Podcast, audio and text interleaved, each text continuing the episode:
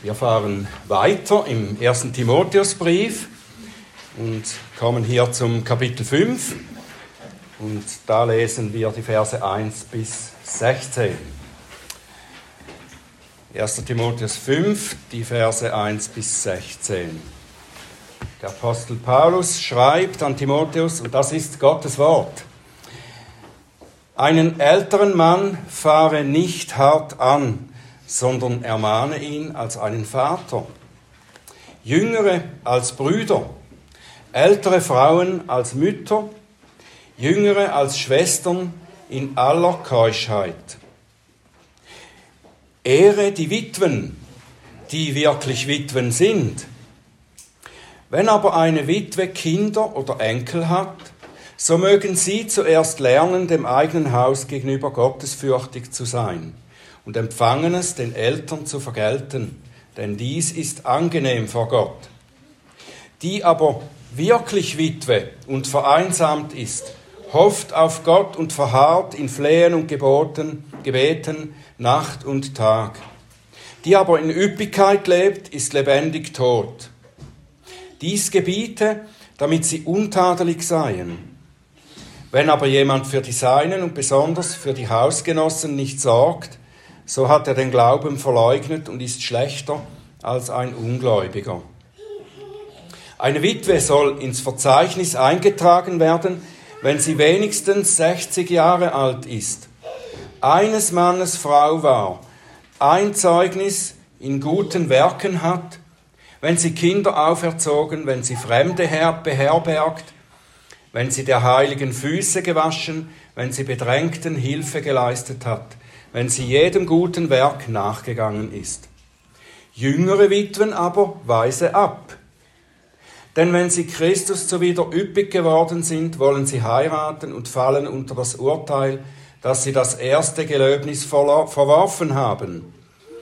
Zugleich aber lernen sie auch müßig in den Häusern umherzulaufen, nicht allein aber müßig, sondern auch geschwätzig und vorwitzig, indem sie reden, was sich nicht geziemt ich will nun, dass jüngere Witwen heiraten, Kinder gebären, den Haushalt führen, dem Widersacher keinen Anlass zur Schmähung geben. Denn schon haben sich einige abgewandt dem Satan nach. Wenn eine gläubige Witwen hat, leiste sie ihnen Hilfe und die Gemeinde werde nicht belastet, damit sie denen Hilfe leiste, die wirklich Witwen sind. Lieber Vater im Himmel, ich danke dir herzlich für dein Wort. Danke, Herr, dass du nicht aufgehört hast, zu uns zu sprechen, uns anzuleiten, uns zu zeigen, wie dein Königreich gebaut werden soll. Hab Dank für diese Worte aus dem Timotheusbrief und bitte hilf, dass wir das aufmerksam jetzt bedenken können dass wir verstehen, was du sagst. Und ich bitte dich, dass du meine Lippen öffnest, dass sie deinen Ruhm verkünden. Amen.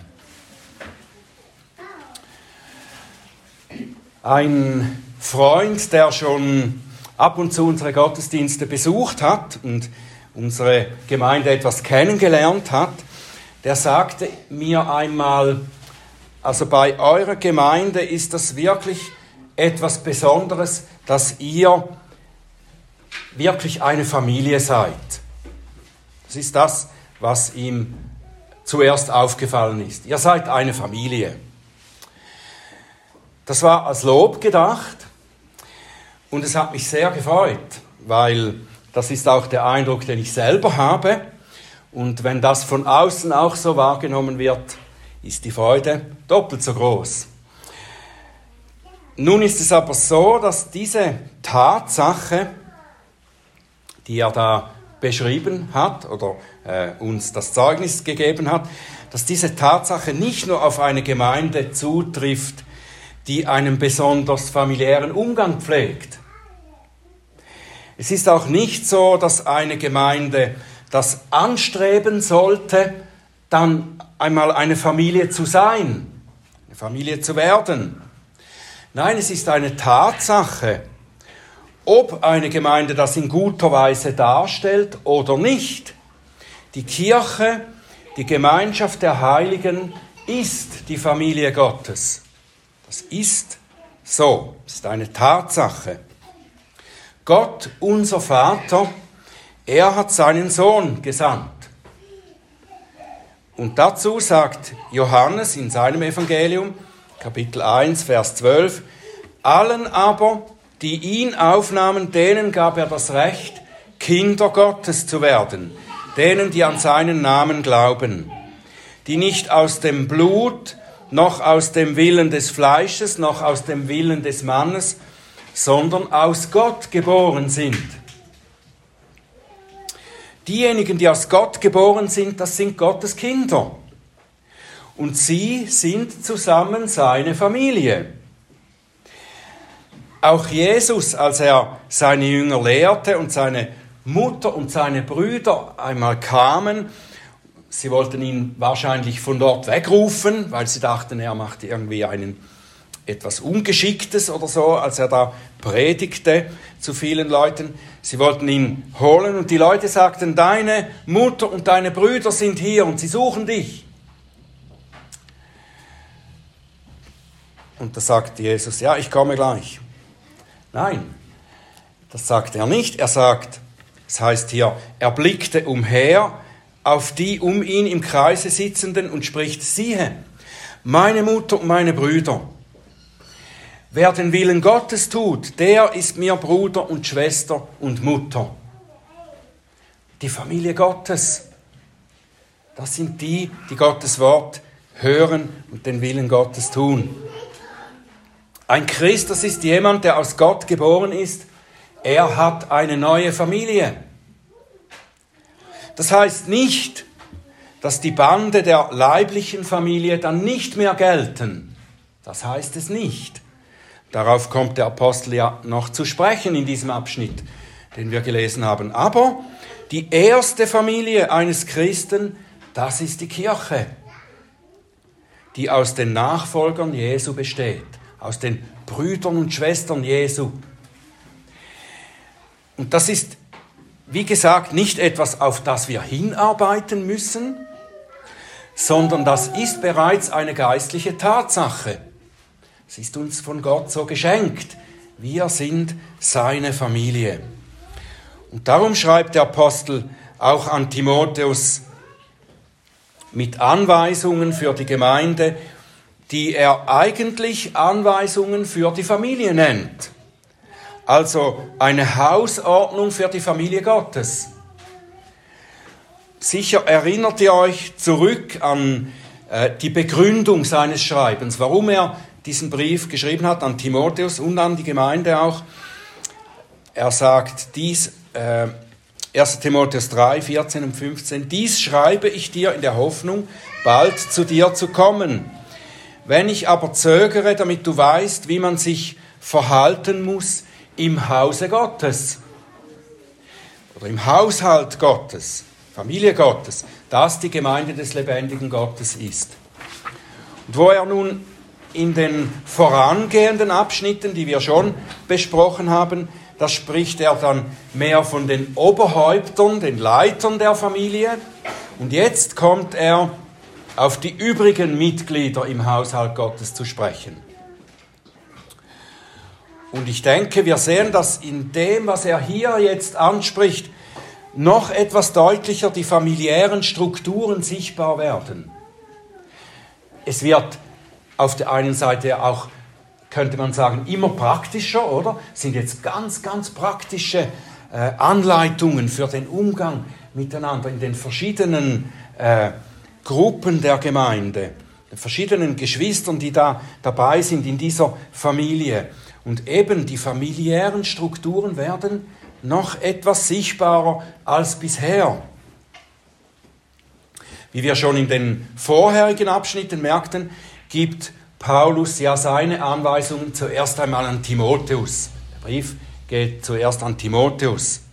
Er sagt ihm, wie er als Leiter der Gemeinde mit den Geschwistern umgehen soll, wie er sie anleiten soll, sie lehren, ermahnen, ermutigen soll. Aber diese Umgangsformen gelten natürlich nicht weniger für die ganze Gemeinde. Die Gemeinde hört zu, wenn der Brief gelesen wird, oder sie sollen ihn dann auch lesen. Sie müssen auch alles mitbekommen, was Paulus dem Timotheus als Anweisungen gibt. Und Paulus sagt ja zu Timotheus im vorherigen Kapitel 4, Vers 12, sei ein Vorbild der Gläubigen im Wort, im Wandel, in der Liebe, im Glauben, in Reinheit. Timotheus soll der Gemeinde auch im Umgang mit Älteren und Jüngeren, lesen wir jetzt, mit dem anderen Geschlecht und den Hilfsbedürftigen soll er ein Vorbild sein, wie er mit ihnen umgeht. Und er soll ihnen das Vorbild vor Augen halten, der Gemeinde, so dass sie es ihm nachleben können. Aber wie gesagt, ist Timotheus der Erste, an den diese Anweisungen geben, gehen. Er ist derjenige, der der Gemeinde vorstehen muss, der anleiten und belehren soll, der auch unordentliche oder falsche Lehrer zurechtweisen soll. Und Paulus Ermahnung an ihn soll nun sicherstellen, dass er als Hirte nicht über die Geschwister herrschen wird, von oben herab, sondern dass er ihnen in jeder Situation, auch wenn er ermahnen muss, mit Liebe und Respekt begegnen soll. Eigentlich sagt Paulus hier, wann immer du ältere, jüngere Männer und Frauen ermahnen musst, dann sollst du das in dieser liebevollen und respektvollen Weise tun. Einen älteren Mann sollst du wie einen Vater ansprechen.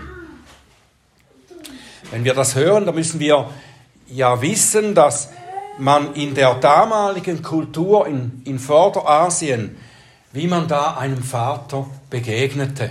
Es ist etwas anders, als das heute oft gelebt wird. Eigentlich hatte ein älterer Mann oder eben ein Vater hatte die Autorität über den Jüngeren, über den Sohn. Und zwar in einer äh, weiteren Weise, als das bei uns heute üblich ist. Söhne sollten den Vätern auch noch gehorchen, wenn sie schon erwachsen waren. Doch Timotheus hatte als Gemeindeleiter eine von Gott gegebene Autorität. Die, die war noch etwas höher als diese äh, familiäre Autorität. Er hatte eine von Gott gegebene Autorität in der Gemeinde, die alle in der Gemeinde achten müssen, auch die älter sind als er.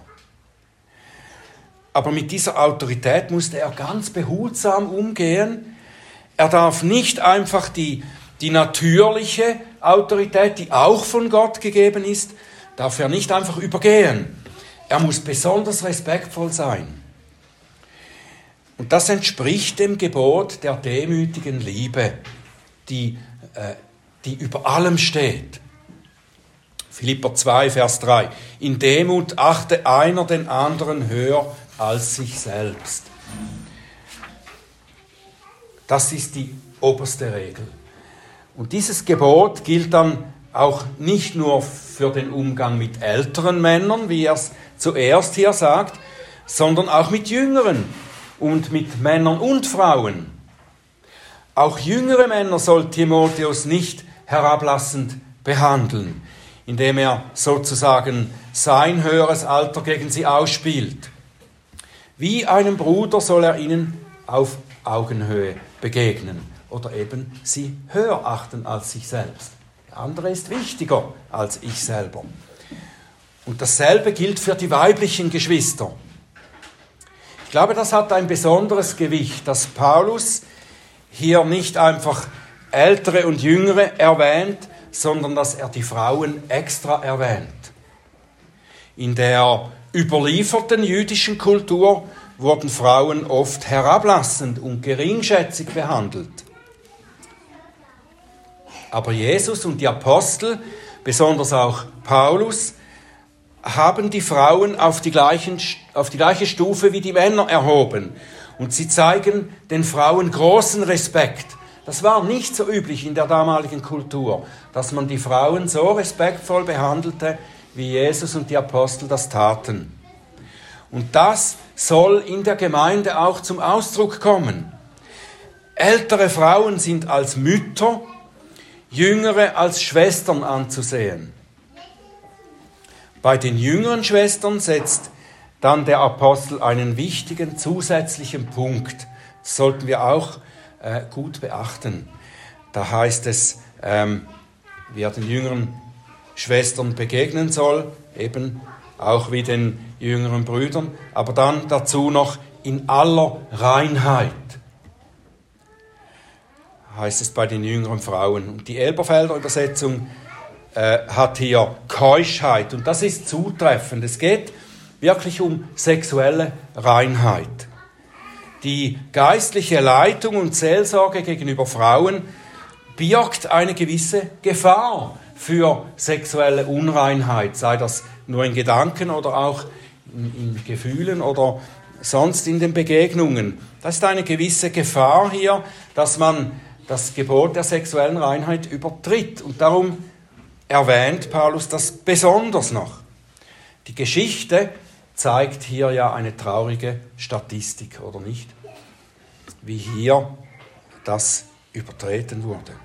Der Hirte, der Hirte sollte sich und die anvertraute Schwester schützen, indem er sicherstellt, dass die geistliche und seelsorgerliche Beziehung nicht zu einer erotischen werden kann. Und so haben es weise Seelsorger zur Regel gemacht für sich, dass sie nie eine Frau beraten, allein, ohne dass jemand anders in der Nähe ist. Und ich will das auch so halten, das halte ich wirklich so, dass ich in Gesprächen mit unverheirateten Frauen immer mindestens meine Frau dabei habe oder bei Verheirateten, dass ihr Ehemann auch dabei ist, wenn wir äh, Gespräche haben, die in, in die geistliche Begleitung, ins Seelsorgliche hineingehen. Ja, jetzt kommen wir noch zu einer weiteren äh, ich wollte gerade sagen Kategorie, aber das ist ein blödes Wort für Menschen, aber eine weitere Gruppe von Menschen, äh, für die der Apostel dem Timotheus den Umgang äh, vorgibt, das Thema der Witwen. Und das ist bemerkenswert, wie viel Raum der Apostel diesem Thema hier gibt. Das, da haben wir zwei Verse für, für den Umgang mit den älteren Männern, jüngeren Männern, äh, älteren und jüngeren Frauen, zwei Verse und dann kommen 14 Verse, wo Paulus über den Umgang mit den Witwen spricht. Es ist bemerkenswert. Und das zeigt auf der einen Seite, wie hoch der Stellenwert der Frauen über dem in der umgebenden Kultur ist. Wie wichtig die Frauen gesehen werden, genommen werden. Und hier dann besonders die bedürftigen Frauen. Wir haben schon am Anfang der Entstehung der ersten Gemeinden in Jerusalem haben wir ja gesehen, das haben wir vor einigen Wochen auch angeschaut, wie die Gemeinden in Jerusalem sich um die bedürftigen Frauen kümmerten oder kümmern sollten. Apostelgeschichte 6. Da waren viele, viele Witwen, die versorgt werden mussten. Und die Apostel haben da äh, geschaut, dass es eine Einrichtung gibt, dass das ordentlich getan werden kann, dass die Bedürftigen, die Armen versorgt werden, die Armen der Gemeinde, speziell die Witwen hier. Und wie wir schon bemerkten, auch waren die Frauen in den Kulturen der Juden, Römer und Griechen waren sie eigentlich überall sehr gering geachtet. Und dazu kam noch, dass eine unverheiratete Frau oder eine entlassene oder verwitwete Frau sehr wenig Rechte hatte. Und sie hatte auch wenig Möglichkeit, ein Einkommen zu generieren. Fast die einzige Möglichkeit für ihre Versorgung, für die Versorgung einer Frau war, dass sie heiratete. Im Gegensatz zu den kulturellen Gepflogenheiten war die christliche Kirche von Anfang an um die Armen und Bedürftigen bekümmert. So besonders eben auch um die Witwen. Und das kommt daher, dass Gott selber sich als Beschützer der Witwen offenbart in seinem Wort. Das kommt an vielen Stellen zum Ausdruck. Psalm 68, Vers 6. Da heißt es, ein Vater der Weisen, ein Anwalt der Witwen ist Gott, der in seinem Heiligtum wohnt. Gott ist ein Anwalt der Witwen, ein Versorger und Beschützer der Witwen. Darum ist seine Kirche auch aufgerufen, für ihre Witwen ebenso zu sorgen. Im Alten Testament finden wir verschiedene Beispiele, wie er besonders, wie Gott besonders für Witwen besorgt ist. Denken wir an die Geschichte der Witwen Naomi und Ruth. Ein ganzes kleines Buch diesem Thema gewidmet, gewidmet wie, wie Witwen versorgt wurden von Gott. Oder an die Witwen, die durch die Propheten Elia und Elisa versorgt wurden. Wir haben ein Beispiel gelesen vor der Predigt. Und im Neuen Testament sehen wir Jesus, der einer Witwe von Nain ihren verstorbenen Sohn zurückgibt. Er erweckt ihn von den Toten. Oder wie er bestimmte Witwen rühmend erwähnt. Oder Petrus, der Dorcas, eine Versorgerin von Witwen, wieder vom Tod auferweckt. Gott sorgt sich um die Witwen und um die alleinstehenden Frauen. Gott ist ein Beschützer und Versorger von Witwen und Waisen. Und darum haben sie seine besondere Aufmerksamkeit auch in und durch seine Kirche. Und darum sind sie ein Hauptthema in den Anweisungen des Apostels an Timotheus, wenn er ihm schreibt, wie man sich in der Familie Gottes verhalten muss. Sagt er, ehre die Witwen. Ehre die Witwen. Und das Wort ehren bedeutet mehr als ihnen Hochachtung zu erweisen oder achtungsvoll von ihnen zu sprechen. Das auch, aber dieses Ehren bedeutet noch mehr. Die Ehre, die Gott will, ist, dass man sie ihnen erweist, indem man, wie man auch im fünften Gebot tun soll, oder nach dem fünften Gebot, Ehre, den Eltern Ehre erweisen soll, man soll sie versorgen mit allem, was sie benötigen. Das ist gemeint mit diesem Wort Ehre erweisen. Sie mit dem versorgen, was sie benötigen, für ihren Lebensunterhalt sorgen. Wenn Paulus sagt, Ehre die Witwen, dann meint er, sagt er zu Timotheus, sorge dafür, dass die Witwen ihren Lebensunterhalt bekommen. Eure Witwen. Und nun spricht der Apostel aber nicht unterschiedslos von allen Witwen, das habt ihr gehört, sondern von denen, die wirklich Witwen sind. Was meint er damit? Was ist eine echte Witwe? Oder gab es hier Scheinwitwen? Dazu müssen wir sagen, dass das Wort Witwe, also Chera im Griechischen, das ist, das stand nicht nur eigentlich für konkret verwitwete Frauen, deren Mann gestorben war, sondern man braucht es auch etwas breiter für Alleinstehende, also auch unverheiratete Frauen oder verlassene, von ihren Männern verlassene Frauen. Aber eine echte Witwe in dem Sinn, wie Paulus es hier meint, ist wohl nicht eine Frau, die nur die Bedeutung des Wortes erfüllen muss. Paulus spricht hier von Witwen, die die Voraussetzungen erfüllen, von der Gemeinde in einer Liste aufgenommen zu werden. Das ist interessant, oder? Es gab hier eine Liste, wo Witwen eingetragen wurden. Könnte man fragen, ja, war das eine so riesige Gemeinde, dass man die nicht einmal kannte, alle, die Witwen? Eine Liste von Witwen, die die Unterstützung der Gemeinde bekommen sollen. Was Timotheus tun soll, ist eine Unterscheidung zu machen. Eine Unterscheidung, die bis heute im Engagement der sozialen Hilfe oft nicht oder nur mangelhaft gemacht wird. Diese Unterscheidung dient dazu, die Kräfte der Gemeinde nicht zu überfordern, sondern sie so einzuteilen, dass den wirklich Hilfbedürftigen die benötigte Hilfe auch zukommen kann.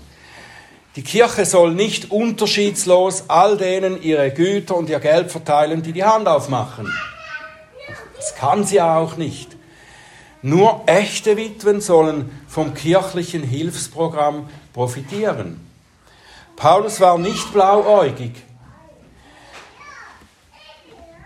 Er war kein, keine Art Sozialist.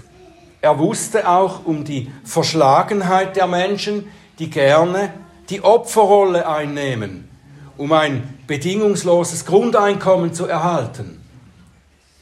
Und darum ordnet er eine gut strukturierte Organisation der Witwenhilfe an. Es ist sehr praktisch hier, oder? Die, die Voraussetzungen für Witwen, die auf diese besagte Listen kommen können, die lassen erahnen, dass die Gemeinde eben nicht nur einseitig die alleinstehenden Frauen versorgen soll. Es sieht so aus, als ob sie hier eine, Amt, eine Art Witwenamt einrichteten. Also ein Amt für bestimmte Witwen. Es gibt auch Berichte aus der frühen Kirchengeschichte, die das bestätigen, dass es in der alten Kirche eine Art wie ein Amt für Witwen gab. Und Witwen, die in diese Liste aufgenommen wurden, die hatten ihrerseits auch Aufgaben in der Gemeinde. Sie wurden also selbst zu einer Art sozialem oder diakonischem Dienst berufen. In eher vielleicht kleineren oder einfachen Dingen. Es ist sehr wahrscheinlich, dass sie darin auch den ordinierten Diakonen unterstellt waren dann, in diesen, in diesen Diensten, die sie taten. Und auf diese Weise konnte die Gemeinde in vielerlei Weise tätig sein und allen Bedürftigen der verschiedensten Art Gutes tun. Und die Witwen konnten auch selber etwas zu ihrem Lebensunterhalt beitragen. Und sie mussten nicht nur Sozialhilfeempfänger sein, die dann müßig und einsam herumsaßen. Aber um an diesem Dienst teilhaben zu können, also um auf die Liste zu kommen, um dieses, wie wir es nennen könnten, Amt der Witwe zu erhalten, mussten sich eben die Witwen qualifizieren. Und darum äh, stellt Paulus hier ziemlich hohe Anforderungen oder, an eine Witwe, bevor sie Hilfe empfangen kann. Sie mussten mindestens 60 Jahre alt sein. Und dabei geht es natürlich nicht nur darum, ein fortgeschrittenes Alter erreicht zu haben, so dass sie auch aussehen, wie eine Witwe aussieht. Darum ging es nicht, sondern es ging auch um die Lebensführung, die dieses fortgeschrittene Alter mit sich bringt, oder Lebenserfahrung, dass sie gewisse Dinge schon gemacht hatten, in einer Weise gelebt hatten, die sie dann qualifiziert für diesen Dienst in der Gemeinde. In diesen Jahren ihres Lebens, wenn sie im fortgeschrittenen Alter sind, da hatten sie Gelegenheit, sich in anderen Dingen schon zu bewähren. Dinge, die Paulus dann hier auch fordert. Sie sollen eine Ehe in Treue geführt haben. Also das nur einen Mann zu haben oder gehabt zu haben, das bedeutet einfach ein Mann gleichzeitig. Sie sollen treue Ehefrauen gewesen sein. Sie sollen sich auf diese Weise bewährt haben. Kinder aufgezogen, gute Werke wie Gastfreundschaft, Hilfe für Bedrängte geübt haben. Das zählt er hier alles auf. Wie jemand, der als Ältester oder Diakon berufen werden kann, wie wir das behandelt haben schon, so muss auch eine Witwe die auf diese Liste kommt, muss bewährt sein in ihrem Leben. Sie muss zuverlässig sein, damit ihr die gewissen Dienste und Aufgaben von der Gemeinde auch vertrauensvoll übertragen werden konnten. Um mit diesen Voraussetzungen nennt Paulus dann auch Dinge oder Lebensumstände, die eine alleinstehende Frau von der Witwenliste ausschließen. Also nicht jede alleinstehende Frau konnte da auf diese Liste kommen. Grundsätzlich nennt er hier solche Frauen, die auf irgendeine Weise in der Lage sind, sich selber zu versorgen, die das noch irgendwie können, andere Möglichkeiten haben, zu ihrem Lebensunterhalt zu kommen. Zum Beispiel eben, wenn sie Familienangehörige wie Kinder oder Enkel haben, dann sollen diese zuerst für sie besorgt sein. Da muss nicht die Gemeinde belastet werden. Wenn Paulus sieht die Gefahr, wenn alleinstehende Frauen zum Beispiel jung genug sind und heiraten könnten, wenn sie das nicht tun und einfach auch unterstützt würden, da sieht er die Gefahr, dass diese jungen Frauen durch diese bedingungslose Unterstützung der Gemeinde dann verführt werden könnten, sich unterhalten zu lassen und dabei unverbindlich zum Beispiel mit Männern herumzuhängen oder sonst müßig zu gehen. Es sind allerlei Dinge hier erwähnt, wie auch in den Häusern umhergehen und schwatzen und unnütze Dinge treiben, zusammengefasst. Wenn der Apostel sagt, die jungen Frauen könnten, Vers 11 und 12, üppig werden und dann doch heiraten wollen und das Gelübde verlassen, dann spricht er wahrscheinlich davon, dass die Witwen die von der Gemeinde unterstützt wurden, dass sie auch ein Gelübde ablegten, ledig zu bleiben jetzt und ihre Zeit für den Dienst Christi in der Gemeinde zu widmen. Und eine Frau, die noch jung ist und noch nicht wirklich vom Eheleben Abschied genommen hat, die sollte nicht so ein Gelübde ablegen, sagt der Apostel. Sie wäre zu leicht versucht, das leichtfertig abzulegen und nur um unterstützt zu werden und es dann doch wieder zu brechen, wenn der passende Mann auftaucht.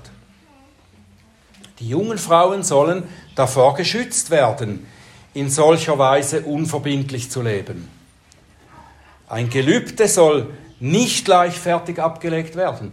In der Bibel wird das sehr ernst genommen, im Alten und im Neuen Testament. Ein Gelübde soll nicht leichtfertig abgelegt werden und es muss gehalten werden, auf jeden Fall. Und dazu kommt, dass die Gemeinde sich auch ganz auf die Geschwister verlassen können muss, die sie verbindlich in einen Dienst einsetzt. Wenn also eine Witwe so ein Witwengelübde ablegt und auf die Liste kommt und dann für einen Dienst eingesetzt wird, da muss die Gemeinde sich verlassen können, dass sie auch dabei bleibt. Und wenn wir all diese Anweisungen für den Umgang mit Witwen und die Voraussetzungen für die Hilfeleistungen, wenn wir das oberflächlich lesen, dann könnten wir denken, dass Paulus hier zuweilen recht hart oder, oder sogar unfreundlich schreibt über diese Frauen, was die alles tun könnten. Oder dass er den armen Frauen unlautere Motive unterstellt. Das tut er aber nicht. Es geht ihm zuallererst darum, dass die wirklichen, die wirklich Bedürftigen, dass die die nötige Hilfe bekommen und dass niemand versucht wird. Die, die Menschen müssen auch davor geschützt werden, dass sie versucht werden, die Hand aufzuhalten und von Geschwistern zu profitieren, wenn sie doch die Möglichkeit hätten, sich selber zu versorgen. Vers 16, der letzte Vers hier. Die Gemeinde soll nicht belastet werden, damit sie denen Hilfe leisten kann, die wirklich Witwen sind, die es wirklich brauchen, die nicht mehr für sich selber sorgen können die Kräfte der Gemeinde müssen eingeteilt werden. Ich denke, dass wir von Paulus Organisation für einen wirklich guten Sozialdienst in der Gemeinde, da können wir nur lernen. Die Kirche und auch viele soziale Einrichtungen halten sich zu oft auf mit, bildlich gesprochen, unechten Witwen wir sollten bei aller Liebe zu den Armen und Bedürftigen sehr gut abwägen, wer wirklich Hilfe benötigt und bei wem sich auch das Gewünschte dann bewirkt durch diese Hilfe. Gottes Familie ist dazu berufen, nicht nur theoretische Lehre zu verwalten, sondern auch praktische Lebenshilfe in allen Bereichen einander zu geben. In einer Familie, da sorgt man füreinander.